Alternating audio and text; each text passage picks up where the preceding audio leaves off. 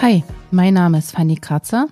Ich bin die Leiterin der Kreisvolkshochschule Weimarer Land und heiße euch recht herzlich willkommen zu meinem Podcast Praline oder Knackwurst. Ja, worum geht's eigentlich? Also, ich freue mich auf nette Gespräche mit Menschen aus der Region hier ähm, und hoffe, dass wir viele neue Dinge entdecken, vielleicht auch was lernen werden. Und am Ende steht die nicht ganz ernst gemeinte Frage: Praline oder Knackwurst? Praline oder Knackwurst? Der unterhaltsame Break für zwischendurch. So, hallo und herzlich willkommen, liebe Zuhörerinnen und Zuhörer. Heute gibt es was ganz Besonderes und zwar zum einen ist unser Gast Sebastian Krumbiegel. Hallo Sebastian. Hallo Fanny. Und die Aufnahme findet nicht im gewohnten Bürostudio der Kreisvolkshochschule Weimarer Land statt, sondern wir sind hier in der Lutherkirche in Apolda. Zusammen mit Martin Luther, der hier äh, über uns hängt. Also nicht, nicht er selbst, aber sein Bild. So sieht's aus. Sebastian, ähm, du bist heute hier und äh, gibst das Konzert in der Lutherkirche. Ähm, erzähl erst mal, wie kam es denn überhaupt dazu? Ich mache gern Musik und wenn mich jemand fragt, ob ich irgendwo hinkommen will und Musik machen möchte und mir dann sogar noch mich besticht mit Geld, dann komme ich da überall hin und mache das. Ey, ich bin echt gern unterwegs. Ich, wir, wir sind gerade auf Prinzentour. Äh, wir spielen vor ganz vielen Leuten, irgendwie vor vielen tausend Leuten, haben schon irgendwie 20 Konzerte dieses Jahr gemacht und werden noch irgendwie zwölf machen. Und zwischendurch habe ich Zeit und da habe ich keinen Bock rumzuhängen und ich bin gerne alleine unterwegs und mache so ein, also ich habe gar kein Programm so, ich habe einfach irgendwie einen Haufen Lieder, die ich dabei habe und setze mich ans Klavier und singe die und kommt eben ganz darauf an, wie das ist. Und meistens werden das lange, lange Abende und das sind eben oft sehr intime Abende, weil es eben, das sind heute irgendwie 500 Leute, vor denen ich hier spiele. Und das ist natürlich was anderes, als wenn du vor 5000 Leuten spielst, weil da kannst du ganz anders mit den Leuten reden und da hat man eine, einen viel besseren Draht zum Publikum und das genieße ich wirklich sehr. Das wollte ich jetzt auch fragen, so Konzerte in kleineren Rahmen, also das ist dann schon was Besonderes, weil man einfach ähm, viel mehr in Kontakt kommt und viel mehr mit den Leuten arbeiten kann. Also ist das für dich vollkommen in Ordnung, so wie heute? Oder magst du lieber diese Riesenformate? Ich mag beides, muss ich ehrlich sagen. Also es gibt ja immer Bands, die, die gefragt werden, äh, äh, ja, spielt ihr lieber vor vielen Leuten oder vor wenig Leuten? Das sagen natürlich alle, äh, wir spielen gerne vor vielen Leuten, ja. Und natürlich ist es Wahnsinn, wenn du in irgendeine Stadt kommst, wenn du nach Berlin kommst oder nach Hamburg und da warten eben ein paar tausend Leute auf dich. Und wir sind da auch wirklich sehr verwöhnt, ja. Und wir haben das, glaube ich, gerade während der Pandemiephase extrem gelernt, dass wir äh, äh, gemerkt haben, dass das nicht selbstverständlich ist, dass es nicht normal ist sozusagen, ja. Und dass wir wirklich gemerkt haben, ey, wir machen das seit 30 Jahren jetzt und sind jeden, jedes Jahr irgendwie 50, 60 Mal auf irgendwelchen Bühnen und auf einmal war das vorbei und auf einmal gab es das nicht mehr. Und da habe ich echt gedacht, verdammt, was ist hier eigentlich los? Und mir hat was gefehlt. Also jetzt gar nicht vordergründig finanziell. Also das auch natürlich, aber da ging es anderen Leuten viel, viel schlechter, weil wir natürlich irgendwie ganz gut Geld verdient haben in den letzten Jahren und da auch von unseren Rücklagen leben konnten. Aber ich kenne viele Bands und viele Leute, die daran kaputt gegangen sind. Viele Clubs, die eingegangen sind. Und was ich eben wirklich jetzt merke und weswegen ich das so genieße und da wirklich auch fast eine Art Dankbarkeit empfinde und Demut empfinde vor dem, was ich hier machen darf, das ist schon der Hammer, dass du irgendwo hinkommst und da warten Leute auf dich und mögen das, was du machst und du machst das, was du am liebsten tust. Also ich danke da echt meinem Schicksal und, und ganz nebenbei jedem Einzelnen, der vorbeikommt. Ja, ich sage das auf der Prinzenbühne jeden Abend zurzeit. Ich sage jeden Abend, hey Leute, ich danke jedem Einzelnen von euch, dass ihr euch eine Karte gekauft habt, weil ihr sorgt dafür, dass wir Kultur am Laufen halten. Und wir haben das ja gemerkt während Corona, dass auf einmal Kultur keine Rolle mehr gespielt hat. Und das ist eine Sackgasse, ey. das ist total gruselig.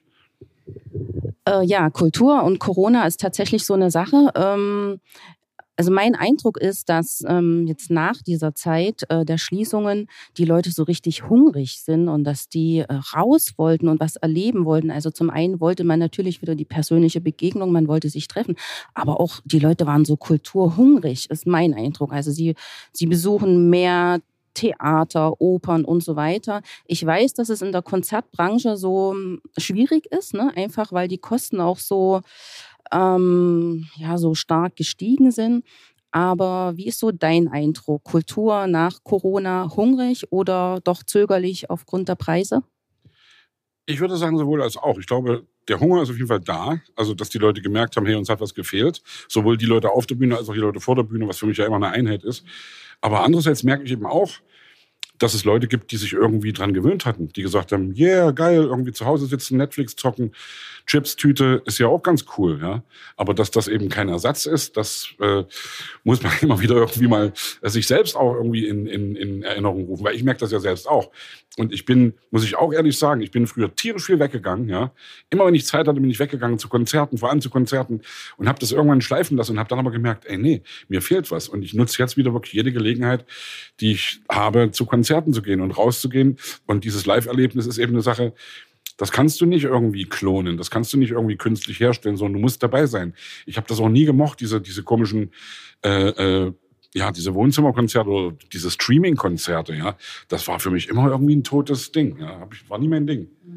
Also ich erlebe das auch, dass man so vom ganz Kleinen, wie im Dorf ist ein Fest und die Leute sind da und tanzen und treffen sich, bis hin zu ja, mittleren Konzerten oder Riesenkonzerten, die Leute strömen eigentlich dahin und die wollen das miteinander erleben, die wollen es live erleben, die wollen kein Netflix oder irgendwas, sondern die wollen eben live dabei sein. Jetzt sind wir hier in der Lutherkirche ähm, in Apolda und da frage ich mich, erinnerst du dich an deine Zeit beim Thomaner Chor, wenn du hier in solchen Örtlichkeiten bist? Immer. Ich denke da sehr oft dran natürlich und mittlerweile auch nicht mehr mit so gemischten Gefühlen wie kurz danach, weil ich bin ja, ich bin kurz vor Schluss rausgeflogen aus Disziplingründen, weil das eben äh, schon schwierig ist für jemanden, der noch andere Sachen in der Rübe hat, außer nur irgendwie ja, Johann Sebastian Bach singen. Und das nur meine ich jetzt eigentlich wirklich in Anführungsstrichen, weil ich würde niemals ein böses Wort über diesen Chor verlieren. Also weil ich habe da so viel gelernt und habe einfach so viel Musik intravenös aufgesogen sozusagen, dass ich da heute davon zehre, ja. Aber natürlich denke ich daran und natürlich denke ich immer dran. Also wir sind ja mit den, mit den Prinzen auch viel in Kirchen aufgetreten und das war ja genau die Idee, dass wir gesagt haben, hey, wir machen so eine Art Coming-Home-Gefühl, ja, wir kommen daher und gehen da wieder hin und das hat wunderbar funktioniert und ich finde es auch wirklich gut, dass mittlerweile die Kirchen so weit sind, dass sie sich eben auch öffnen und dass sie auch nicht mehr sofort irgendwie einen Herzinfarkt kriegen, wenn die Leute anfangen zu klatschen oder zu toben. Weil eine Kirche ist am Ende, sollte ein offener Raum sein, sollte irgendwie eine Begegnungsstätte sein und sollte sich nicht irgendwie elitär abheben. Da bin ich ganz bei dir. Ich habe jetzt irgendwie erst gestern oder vorgestern eine Schlagzeile gelesen, der ADAC hätte mehr Mitglieder als äh, die Kirche. Ähm, das hat mich jetzt nur semi überrascht, ja.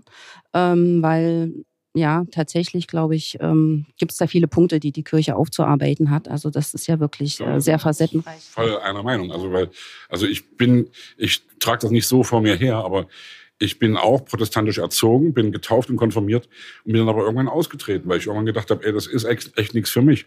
Aber ich glaube, das kann man auch nicht so über einen Kamm scheren. Ich glaube, das hat immer sehr viel mit den Leuten zu tun, die da vor Ort was machen. Und ich habe gerade vorhin mit jemandem geredet, der mir wieder gesagt hat, ey, hat wieder irgendwas gelesen, was die Kirche wirklich alles Gutes tut, ja. Und das darf man auch wirklich nicht unterschätzen oder darf man auch nicht irgendwie unter den Teppich kehren. Aber natürlich hat die Kirche ein massives Problem, ja. Und die katholische Kirche erst recht und Aufarbeitung von irgendwelchen Missbrauchsfällen und was weiß ich was, was es da eben alles gibt. Aber wie gesagt, ich möchte niemanden jetzt negativ missionieren sozusagen. Ich möchte, die, die sollen, jeder soll machen, was er will, jeder soll da echt nach seiner Fassung glücklich werden. Und ich denke ja manchmal sogar, dass die Leute, die das Glück haben, nach wie vor diesen Glauben auch zu haben, dass die einen guten Anker in ihrem Leben haben, dass die, um es jetzt mal ein bisschen überspitzt zu sagen, die brauchen keinen Psychotherapeuten, die haben Gott und können mit dem reden. Ja? Und das beneide ich manchmal ein bisschen, weil ich habe das verloren.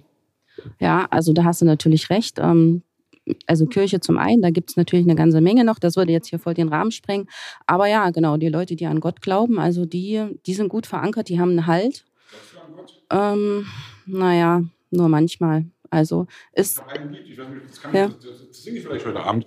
Ich habe ein Ding, deshalb der Text geht. Das war sozusagen mein persönliches Glaubensbekenntnis. Ich glaube an die Liebe und ich glaube, ich glaube an Gott. Ich glaube an gutes Essen und vor allem ans Kompott. Ich glaube nicht an Kompromisse, denn ich glaube erstmal an mich. Und wenn du auch an was glaubst, dann glaube ich auch an dich. Glaub nicht, dass ich dir alles glaube, auch wenn ich dir sage, dass ich glaube, die Betrachtung dieser Sache ist eine Glaubensfrage.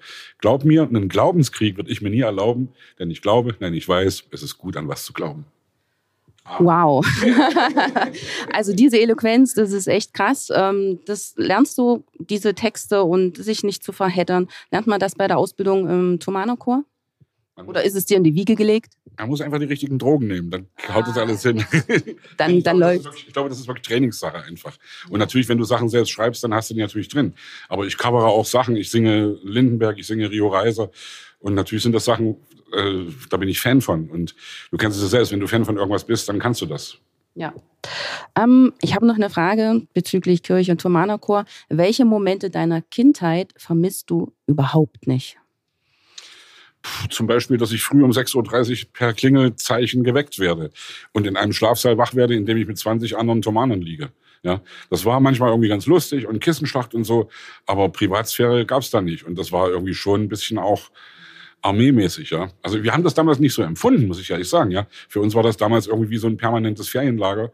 Aber äh, und außerdem muss man auch sagen, Thomanerchor war schon eine extrem privilegierte Kiste. Ja? Also wir sind durch die Welt gereist. Wir haben wirklich als Ossi-Kinder, als DDR-Kids haben wir die Welt gesehen. Ich war mit zehn Jahren in Japan und wir sind nach Italien gereist, nach Spanien, in die Schweiz, nach Westdeutschland, nach Österreich. Wir, wir sind echt gut rumgekommen. Ich glaube, das kann man ganz schwer transportieren in die Generationen, die jetzt jünger sind als wir, die ähm, das DDR-System gar nicht so miterlebt haben. Aber äh, ganz dezent, ganz dezent. Äh, ich kann aber mal ergänzen, ich war auch im Internat. Ähm, alle, ja, naja, ja, danke, danke. Ähm, aber so für neuere Fremdsprachen, das war jetzt zu DDR-Zeiten jetzt auch nicht so, dass man so eine tolle ähm, Englisch-Ausbildung hatte oder Französisch. Und ähm, das war dann also noch, es ging in die Wendezeit rein. Und wir hatten dann zum Beispiel so einen riesen Waschsaal, wo so Waschbecken waren. Und äh, da war auch nicht viel mit Privatsphäre. Also ich kann das so ein bisschen nachvollziehen. Also gut, so ein Schlafsaal mit 20 Leuten, das ist natürlich wirklich, also es erinnert irgendwie an Jane Eyre oder irgendwelche Zeiten. Ne? Also, weil du die Frage gestellt hast und die Frage, also sozusagen, was ich aus meiner Kindheit überhaupt nicht haben will. Wir sind ja so gestrickt, dass wir schon eigentlich schön über die Vergangenheit äh, nachdenken und gerade über Kindheit. Also es sei denn, du hattest wirklich eine schlechte Kindheit mit Gewalt und mit irgendwie einem, keine Ahnung, mit einem scheiß Elternhaus eben. Aber ich muss das immer wieder, oder ich versuche das immer wieder Leuten zu erklären, gerade jetzt Leuten aus Westdeutschland, die mich fragen, ey, du kommst aus dem Osten, warum bist du nicht geflohen? Wo ich dann immer sage, ey Leute, was denkt ihr denn eigentlich? Was stellt ihr euch denn vor? Glaubt ihr, wir sind hier irgendwie den ganzen Tag in grauen Gewändern rumgerannt und haben nicht gelacht? Wir haben uns hier eingerichtet und natürlich wussten wir, dass die DDR kein freiheitlich-demokratischer Rechtsstaat war. Wir wussten, dass hier Willkür am Start ist und dass es Stasi gibt und dass es Mauer gibt und Schießbefehl und den ganzen Wahnsinn. Aber wir haben uns trotzdem eingerichtet. Und das ist eben das Ding, wenn man an seine Kindheit denkt, und ich denke jetzt wirklich an deine Frage, was, was, woran denkst du in deiner Kindheit, was du nie wieder haben willst? Es gibt da, glaube ich, wenig. Ja, Es gibt, glaube ich, wirklich wenig äh, also spontan ist mir eingefallen, dieses früh um sechs oder allgemeinen Tagesablauf nach Klingelzeichen zu haben. Aber eigentlich hatte ich eine total glückliche, erfüllte Kindheit.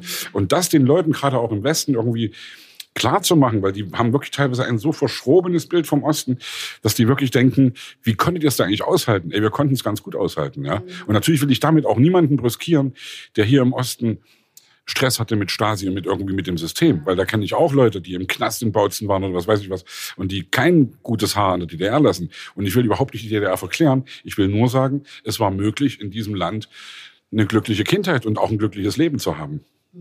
Also danke, dass du das Thema angesprochen hast. Ich komme da nachher nochmal drauf zurück, weil dieses Thema Ost-West und auch so AfD-Aufschwung und so weiter, ähm, das ist doch jetzt eine Sache, die gerade sehr bewegt. Ja.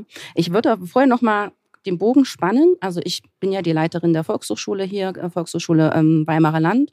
Ist eine sehr ländliche Region. Wir sind so eingekeilt zwischen Jena und Weimar, die akademische Städte sind, also die ganz andere Ausrichtungen haben. Und hier im ländlichen, da trifft uns doch einiges viel härter als jetzt in den Städten. Ähm, ich weiß, dass du, beziehungsweise dass es in deiner Familie eine Beziehung zur Volkshochschule gibt. Das habe ich letztes Jahr auf den Volkshochschultag in Leipzig erfahren. Da war ich da. Ähm, und mit meiner Sekretärin hast du im Übrigen eine Zigarette geraucht. Die wusste gar nicht, wer du bist. Du saßt dann auf der Bühne und dann hat sie gesagt, oh, oh, mit dem habe ich gerade eine Zigarette geraucht. Ich, Mensch, das ist Sebastian. Ach, kenne ich nicht. Naja, aber ich wollte dich fragen, welchen Stellenwert haben Volkshochschulen für dich? Also was denkst du, was könnten Volkshochschulen leisten? Besonders so im Hinblick auf so politische Bildung vielleicht. Gibt es da was, was, was Volkshochschulen machen könnten? Ich glaube erstmal, dass es total gut ist, dass es das gibt und dass es das wirklich auch eine Errungenschaft ist, dass es sowas gibt und dass man sich als Erwachsener eben weiterbilden kann, dass man versuchen kann, eben sein Leben irgendwie äh, äh, ja mit Inhalten zu gestalten, die an die man sonst vielleicht nicht so rankommt.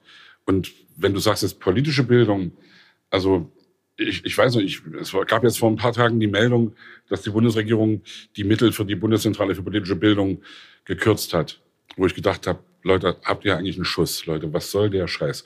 Gerade in Zeiten wie diesen, in denen wir leben, was du eben selbst angesprochen hast, irgendwie Rechtsruck und, ich weiß, viele Leute können das überhaupt nicht mehr hören. Viele Leute sind total genervt und mir ist das egal, ehrlich gesagt. Ich halte das für total gefährlich, was da gerade passiert.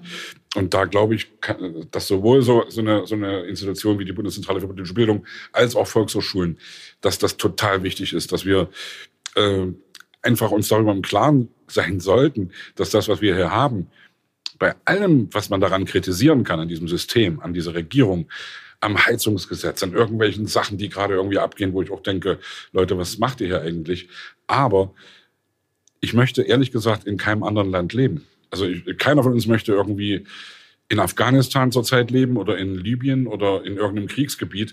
Aber ich glaube, keiner von uns möchte auch gerne tauschen und möchte, keine Ahnung, in Rumänien oder geschweige denn in Afrika irgendwo leben. Also wir uns geht's hier echt verdammt gut. Und selbst wenn's, wenn, wenn es große Ungleichheiten gibt, was ich wirklich immer wieder anprangere, dass die berühmte Schere zwischen Arm und Reich so weit auseinandergeht, dass die Politik teilweise wirklich so eingestellt ist, dass ja, dass eben die Reichen immer reicher werden und die Armen immer ärmer, dass der Kapitalismus eine Bitch ist und dass das irgendwie alles wirklich, dass da viele Sachen sind, die veränderungswürdig sind es ist trotzdem erstmal ein demokratisches Land. Und man kann, selbst wenn Leute behaupten, man kann es nicht, man kann alles sagen, man kann äh, sich über alles beschweren, du kannst sogar die Bundesrepublik Deutschland verklagen.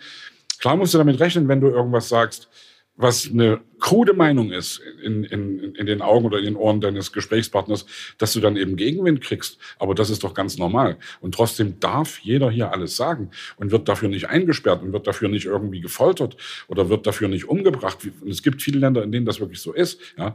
Und deswegen denke ich irgendwie, versucht uns da wirklich äh, einfach ja, klingt das wieder auch so pathetisch, aber wirklich echt wachsam zu bleiben dass wir das nicht verlieren. Und gerade wenn wir an, an die Zahlen denken, an die Prognosen, was Wahlen betrifft, selbst wenn jetzt viele Leute, die das vielleicht hören, sich da auf den Schlips getreten fühlen, ich werde niemals aufhören, immer wieder zu sagen, dass die AfD eine rechtsextreme Partei ist und dass die AfD Dinge vertritt oder Dinge will, die ich definitiv nicht will. Und viele Leute von denen, die die wählen, denke ich manchmal, checken das echt nicht. Und das äh, finde ich traurig und gruselig. Und wenn ich höre, was auf dem pa letzten Parteitag erzählt worden ist, ey Leute, hört euch das bitte an und checkt, was die Leute wollen. Die Leute wollen genau diese Demokratie abschaffen. Und deswegen sage ich, hey, sowas wie Volkshochschule, sowas wie Bundeszentrale für politische Bildung sind wichtige Institutionen und die sollte man unterstützen und da sollte man aufpassen, dass sie nicht kaputt gehen. Björn Höcke hat im MDR Sommerinterview ja auch quasi sich gegen Inklusion ausgesprochen. Ne? Und ähm, das Wahlprogramm der AfD ist recht klar und einfach formuliert. Ähm, wahrscheinlich haben es die wenigsten gelesen. Die Frage ist, also die sich mir stellt tatsächlich, warum also hat die AfD so einen Aufschwung? Warum sind die Leute so Demokratie verdrossen? Also hast du eine Erklärung dafür? Ich, ich überlege da jeden Tag und denke, Mensch, ähm, ich kann das teilweise auch verstehen, dass die Leute äh, Sorgen haben, dass, die, dass eine Unzufriedenheit herrscht. Das ist keine Frage. Aber dann ist es jetzt, also warum suchen sie den Weg der AfD? Und also warum ist die so populär? Hast du eine Erklärung für, dafür? Also erstmal glaube ich, dass es eine Erklärung dafür nicht gibt, sondern dass das ganz verschiedene Gründe hat. Also ich habe es ja eben schon versucht zu sagen. Es gibt bei allem, dass ich die Demokratie und dieses System irgendwie gut finde.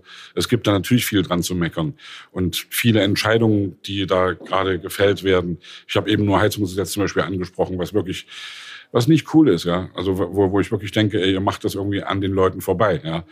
Und ich verstehe wirklich viele Sorgen und Ängste, die viele Leute gerade haben. Wir sind, wir hatten die Pandemie, das war schon mal echt eine ätzende Zeit. Dann haben wir gedacht, geil, die ist jetzt vorbei. Dann kam dieser fucking Krieg, ja. Und natürlich streut das alles auf unser Leben aus. Und wenn erstmal 100 Milliarden in die Bundeswehr gesteckt werden sollen, dann fehlen die woanders. Ja? Und das, was eben bei den Wahlen angekündigt worden ist, dass Scholz gesagt hat, ich bin der Klimakanzler und ich äh, werde mich für soziale Gerechtigkeit einsetzen, das kann ja zurzeit gar nicht, weil der ganz andere Sorgen hat und weil er auch irgendwie internationale Verpflichtungen hat und internationale Bündnistreue und was weiß ich was alles. Und ich will das jetzt gar nicht kleinreden, ja. Ich verstehe die Ängste der Leute.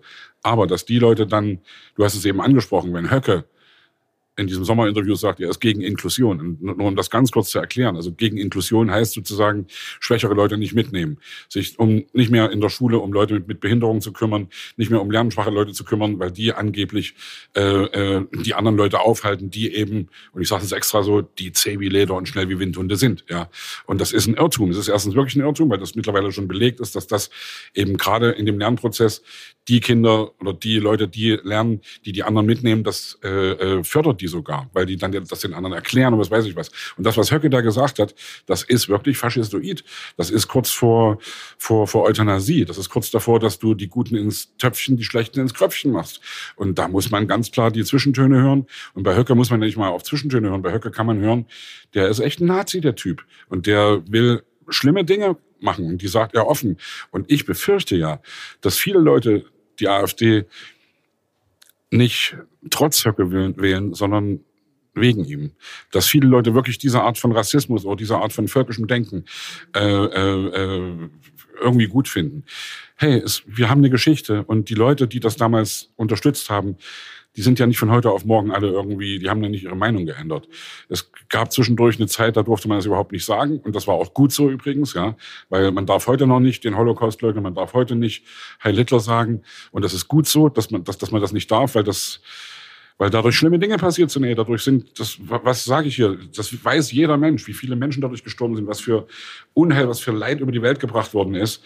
Aber in letzter Zeit ist eben vieles wieder sagbar geworden. Und das liegt nicht nur an Höcke oder an Storch oder an Weidel, sondern es liegt eben auch an Leuten wie Merz oder an Leuten aus der Union, teilweise sogar auch an Leuten aus der SPD, von den Grünen, die irgendwelche Narrative benutzen, die irgendwelche Worte benutzen. Also wenn Merz von Sozialtourismus spricht, wenn er über geflüchtete Menschen redet, ja, dann ist das eine unglaubliche Sauerei. Es ist eine Katastrophe und das darf man wirklich überhaupt nicht durchgehen lassen. Und es ist auch gut, dass es da so einen kleinen, wenigstens Aufschrei gegeben hat. Ja.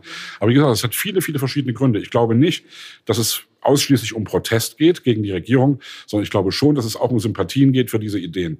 Dass, dass viele Leute merken, dass sie downgraden müssen in ihrem Leben, dass das Leben sich verändert hat, dass äh, dieser ständige Wachstum irgendwie seine Grenzen hat und dass alle, wir merken das alle, wir müssen irgendwie runterfahren, wenn wir den Planeten retten wollen. Und da kann man auf die letzte Generation schimpfen, wenn die auf der Straße sitzen, wenn sie sich da hingeklebt haben ich muss ehrlich sagen, ich sympathisiere mit denen, auch wenn ich das nicht immer cool finde. Ja? Aber die Grundidee ist erstmal gut, weil wir haben noch diesen einen Planeten. Klingt auch wieder sehr pathetisch, aber ich verstehe junge Leute, die gerade sagen, hey, ihr alten Säcke da, dass euch das scheißegal ist, das kann ich mir vorstellen, weil ihr seid in 50 Jahren tot oder in 30 Jahren.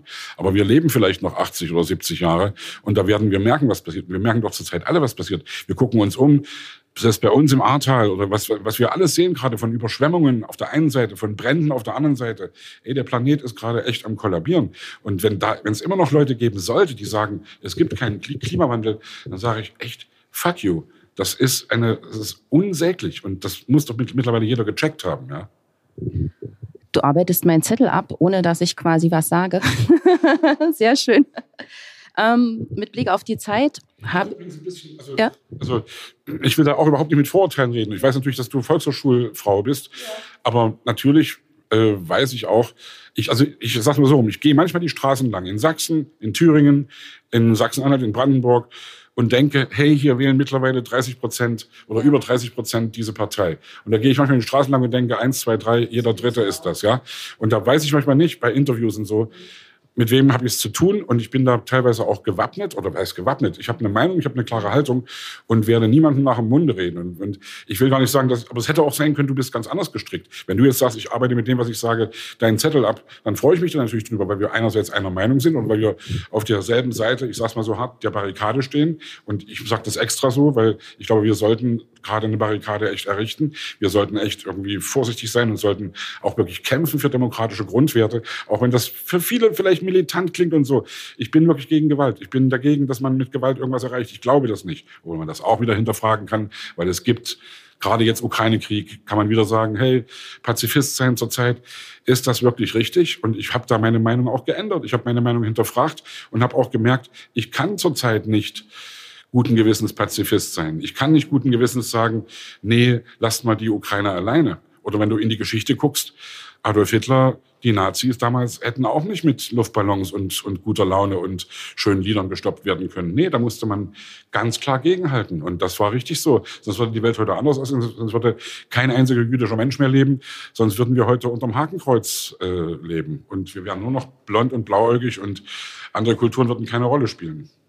Das stimmt. Ähm, und auch hier hast du mir jetzt wieder was vorweggenommen von meinem Zettel. Ich habe nämlich mal so die Umfrageergebnisse oder so, ne, also von Thüringen und Brandenburg aufgeschrieben und es ist also tatsächlich so, Thüringen ist stabil geblieben, was ähm, so die Wertung der letzten Wochen angeht. Also wir sind in Thüringen 32 Prozent, die AfD in Brandenburg auch 32 Prozent. Also das sind schon alarmierende Werte. Ja. Brandenburg war ja der Abstand dann zur zur SPD und zur Union sind 12 Prozent oder so. Ich, das war jetzt vor einer Woche kam das raus. Genau. Und ich sage dir ehrlich, ich fürchte, dass das, also das, ich will jetzt keinen Alarmismus betreiben hier, aber ich fürchte wirklich, dass das noch schlimmer wird. Ich fürchte, und was viele Leute ja auch nicht wissen, wenn Höcke es schaffen würde, in, im Thüringer Landtag eine Drittelmehrheit zu kriegen, also mehr als ein Drittel, also mehr als 33,333 Prozent, dann kann der richtig viel machen. Dann kann der erstens alles blockieren, der kann alle Gesetze blockieren. Und er kann auch über den Bundesrat er kann Richter intronisieren, er kann äh, Verfassungsrichter äh, ins Amt hieven, ja. Und das darf man echt nicht vergessen. Und es gibt ja Leute, die sagen, ach, lass die AfD doch mal machen, die sollen doch mal irgendwie an die Macht kommen und dann merken schon alle, dass die es nicht können. Nee, die wissen ganz genau, was sie tun. Und wenn wir in die Geschichte gucken, als die Nazis an die Macht kamen, das erste, was sie gemacht haben, ist, alle Leute weggeräumt, die dagegen waren. Und das muss man einfach wissen. Und wenn Höcke heute sagt, wenn wir rankommen, dann wird es sich nicht vermeiden lassen, mit harten Besen auszukehren, dann wissen wir, was der meint. Ich habe noch zwei Punkte, die ich gern, auf die ich gerne noch mal eingehen möchte. Und zwar das eine ist das Thema Identität. Also welche Rolle spielt für dich Identität? Und ich beziehe das jetzt auf das Thema, was wir vorhin schon mal so hatten, dieses Ost-West-Thema. Das ist gerade so hoch im Kurs. Ich weiß nicht, ob du es kennst. Es gibt dieses Buch von Professor Dirk Oschmann, ähm, Der Osten eine Erfindung des Westens. Ich habe es auch gelesen. Ähm, es hat mich also übelst geflasht. Und ich habe mich da persönlich ähm, also sehr oft wiedererkannt in dem Buch und habe eigentlich ganz viele Dinge bei mir reflektiert, die für mich quasi normal waren, wo ich jetzt denke, Mensch, wie konnte das alles so sein? Ähm, also denkst du, dass dieses Ost-West-Thema und eben auch diese hohe Popularität der AfD im Osten vielleicht auch damit zu tun hat, dass diese Identität der Ostdeutschen vielleicht nicht die ist, die, die sein sollte oder die sie sich wünschen? Es ist sehr schwierig so. Also erstens mal, was ich immer wieder, worauf ich immer wieder versuche hinzuweisen, dass es die AfD eben auch in Baden-Württemberg stark gibt und dass es die auch in anderen westdeutschen Bundesländern stark gibt. Aber natürlich ist nicht von der Hand zu weisen, dass sie im Osten stärker ist. Und ich versuche jetzt mal eine ganz steile These, die wirklich auch hart ist und die mir einfach auch ein bisschen peinlich ist, aber an der wirklich was Wahres dran ist.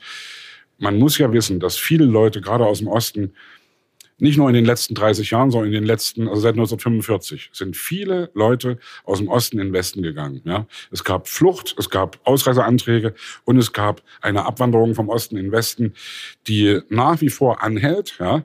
Was auch verständlich ist. Ich war gerade in der Schweiz übrigens, ich war gerade beim, beim Rheinfall-Festival in Schaffhausen und dort war ein Typ in dem Restaurant, der sagte, ja, ich komme aus Görlitz. Und ich gesagt, ah, bist du jetzt in der Schweiz? Ja, ich bin sofort, nachdem ich meine Ausbildung abgebrochen habe, bin ich aus Görlitz weg. Und da habe ich nur zu ihm gesagt, ja, ganz ehrlich, ich kann das verstehen, ich kann das nachvollziehen. Und um die Frage zu beantworten, warum der Osten so ich, weiß gar nicht, wie ich sagen soll, warum diese Probleme hier größer sind, ja. Und damit will ich jetzt, ich möchte kein Ostbashing betreiben, ganz im Gegenteil. Ich möchte gern die Leute, die hier äh, auf der Matte stehen und die hier für demokratische Grundwerte gerade stehen, die möchte ich bestärken, immer mit, mit dem, was ich sage und was ich tue.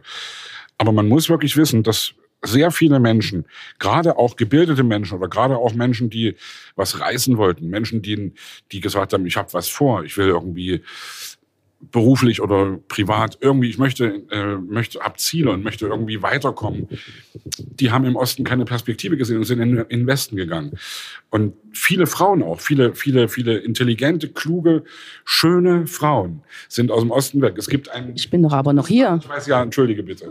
Und wirklich, Leute, bitte, bitte versteht das jetzt nicht falsch. Ich, es geht mir nicht um Ostbashing. Es geht mir nicht darum, den Osten scheiße zu reden, sondern es geht mir darum, eine Erklärung zu suchen dafür, das, was du eben gefragt hast. Und ich glaube, dass das schon so ist. Also die Leute, die im Osten geblieben sind, es gibt einen großen Überschuss von Männern auch, ja, von frustrierten Männern, die keine Frau abkriegen und die ja, die, denen es einfach scheiße geht, ey. Und die, die auch beruflich nicht, nicht klarkommen. Und die privat auch nicht klarkommen und die Frust haben. Und die eben diese viel beschworenen, blühenden Landschaften und das tolle Leben, das uns damals, das uns vorschwebte, als die Mauer gefallen ist, die das eben nicht leben können, weil die können eben nur Window-Shopping machen und können sich die Sachen angucken, aber können sie nicht selbst leben, ja, weil sie die Kohle dafür nicht haben, ja. Und ich meine das wirklich, wirklich bitte, bitte nur als Erklärung dafür, warum das hier im Osten schlimmer ist als im Westen. Und will aber gleichzeitig sagen, dass das eine, nicht nur eine ostdeutsche, nicht nur eine deutsche, nicht nur eine europäische, es ist eine weltweite Katastrophe, die wir gerade haben. Das geht los mit Trump in Amerika, das ging weiter mit Bolsonaro in Brasilien, äh, der Gott sei Dank jetzt weg ist, aber es geht weiter in Schweden, in Ungarn, in Polen, in Frankreich, Le Pen, äh, in Italien. Äh, überall kommen mittlerweile rechtskonservative Regierungen ans Ruder und das ist das kann nicht gut sein, ey. Ich glaube, was das alles Völkische, alles Nationalistische hat immer am Ende was mit Streit, mit Krieg, mit Auseinandersetzungen, mit Ich bin gegen dich zu tun. Und wenn wir wirklich darüber nachdenken, ich habe es eben schon mal so ähnlich gesagt, dass wir nur einen Planeten haben, um den wir uns kümmern sollten, dann ist das alles kontraproduktiv. Dann investieren wir gerade in Dinge, in die wir echt nicht investieren sollten. Wir sollten echt in wir sollten Dinge miteinander machen und nicht gegeneinander. Wir haben sonst keine Chance. Und ich verstehe, wie gesagt, junge Leute, die gerade echt sagen, also mal hackt's bei euch, ihr alten Säcke. Ich habe noch die letzte Frage. Äh, welche Frage würdest du unseren Ministerpräsidenten Bodo Ramelow stellen? Ich habe ihm schon viele Fragen gestellt und habe ihn, ich kenne ihn gut und mag ihn auch sehr, muss ich ehrlich sagen, ja. Ich habe ihm letztens die Frage gestellt, obwohl ich, ich bin eigentlich so ein sozialdemokratisch äh, äh, sozialisierter Mensch. Also meine, mein Vater hat uns damals als Kindern immer gesagt, guckt mal hier, das ist Franz Josef Strauß ist der Böse und das ist Willy Brandt, das ist der Gute. Das war so unsere Grunderziehung sozusagen. Und ich finde nicht alles, was die Linke macht, gerade zurzeit gut. Ich, die Linke macht zurzeit ganz viele Fehler. Die schießen sich gegenseitig ins Knie, die zerlegen sich und streiten sich. Und äh, es ist ein Trauerspiel. Und auch mit Sarah Wagenknecht irgendwie, äh, es ist alles wirklich ein Trauerspiel. Das, ist, das, das machen die, die machen uns im Kleinen das vor, was die Menschheit im Großen macht, nämlich irgendwie gegeneinander zu sein und nicht füreinander an einem Strang zu ziehen. Ich habe Bodo gefragt neulich, äh, ob ich ihn unterstützen kann und ob ich äh, ja, einfach äh, Höcke verhindern kann. Und, und, und ich werde das auch tun und werde, und da bin ich, da, da ist mir Partei, ich bin ich bin keiner Partei zugehörig, ich sympathisiere nur mit einer Richtung. Ja. Ich finde vieles, was die Sozialdemokratie gerade macht, ganz, ganz schlimm und ganz grottenschlecht. Und ich habe neulich auch zu, zu Leuten aus der SPD gesagt, zu, zu Klingbeil und zu Scholz, ihr macht es uns gerade ganz schön schwer, uns Supportern, ja, weil wir wissen manchmal nicht mehr, wie wir das rechtfertigen sollen draußen, dass wir nach wie vor. Es gibt Leute, die fragen mich, hä, unterstützt du immer noch die SPD? Ich sage, ja, wen soll ich denn sonst unterstützen? Ich kann keine Partei unterstützen wie die Linke, die teilweise wirklich echt antisemitische und auch völkische, nationalistische, nationale Gedanken kolportiert. Äh, aber ich werde sowieso niemals eine Partei finden, wo ich alles gut finde. Ja, die Grünen sind auch nicht mehr die Friedenspartei. Sind, sind, es ist auch alles. Die haben auch für viele Leute ihre Werte verraten. Schon mal dadurch, dass sie jetzt eben für Waffenlieferungen sind, obwohl das, wie gesagt, auch ein weites Feld ist, darüber zu diskutieren. Ich bin nicht gegen Waffenlieferungen. Natürlich sind wir alle gegen Krieg und sind, natürlich sind wir alle gegen todbringenden Scheiß. Und das sind Waffen nun mal, egal ob es Knarren sind oder Panzer oder Haubitzen oder Flugzeuge. Aber wenn man mit einem Panzer oder mit einer Haubitze oder mit einem Flugzeug andere Leute dazu bringen kann, aufzuhören, andere Leute umzubringen, die viel mehr vorhaben, dann ist es gerechtfertigt. Und dann muss man am Ende eben auch zu diesen Mitteln greifen. Also ich würde am Ende, wie gesagt, Bodo Ramelow, äh, ich hoffe, dass der irgendwie dass der erfolgreich bleibt. Und der hat das gut gemacht in letzter Zeit, mit einer Minderheitenregierung irgendwie ein Land zu führen, ein Bundesland zu führen. Das ist schon irgendwie, war echt, ein, war, war echt ein guter Move. Wir haben es jetzt gerade gehört, vor einer Woche irgendwie das erste Mal, dass die Union zusammen mit der FDP und der AfD ein Gesetz durchgebracht hat und die vielbeschworene Brandmauer äh, damit weggemeißelt hat. Ja, das war der Anfang von dem, was mehr und mehr passieren wird. Und deswegen möchte ich jeden Demokraten, und damit meine ich wirklich, das klingt jetzt auch ein bisschen doof, von Linkspartei bis Union würde ich jeden unterstützen, der gegen die AfD antritt, weil die AfD ist nicht gut. Merkt euch das, Leute. Die AfD ist echt keine gute Partei. Die AfD hat nichts Gutes vor. Bitte beschäftigt euch mit dem, was die wirklich wollen. Das ist nicht gut, was die vorhaben. Sebastian, jetzt kommt die letzte Frage und die fast wichtigste Frage. Mein Podcast heißt ja Praline oder Knackwurst. Für was würdest du dich entscheiden? Muss man sich dann entscheiden? Das ist ja immer die Frage, ja? Ähm, in diesem Falle nicht ich würde Eisenhardt sagen, entweder, wenn ich, wenn ich gerade richtig gut drauf bin, würde ich sagen, keins von beidem. Nein, ich möchte überhaupt nichts. Ich möchte nur noch äh, Schnittlauch essen und äh, Wasser trinken. Aber ansonsten würde ich sagen, beides. Und zwar irgendwie eher so zum Kaffee und die Knackwurst dann eben eher zum Abendessen. Oh, der Kaffee ist schon alle, aber es gibt nachher bestimmt noch welchen. Dann gebe ich dir gerne beides und lass es dir schmecken. Hey, vielen Dank. War echt angenehm. Sie hörten Praline oder Knackwurst mit Fanny Kratzer von der Volkshochschule Weimarer Land.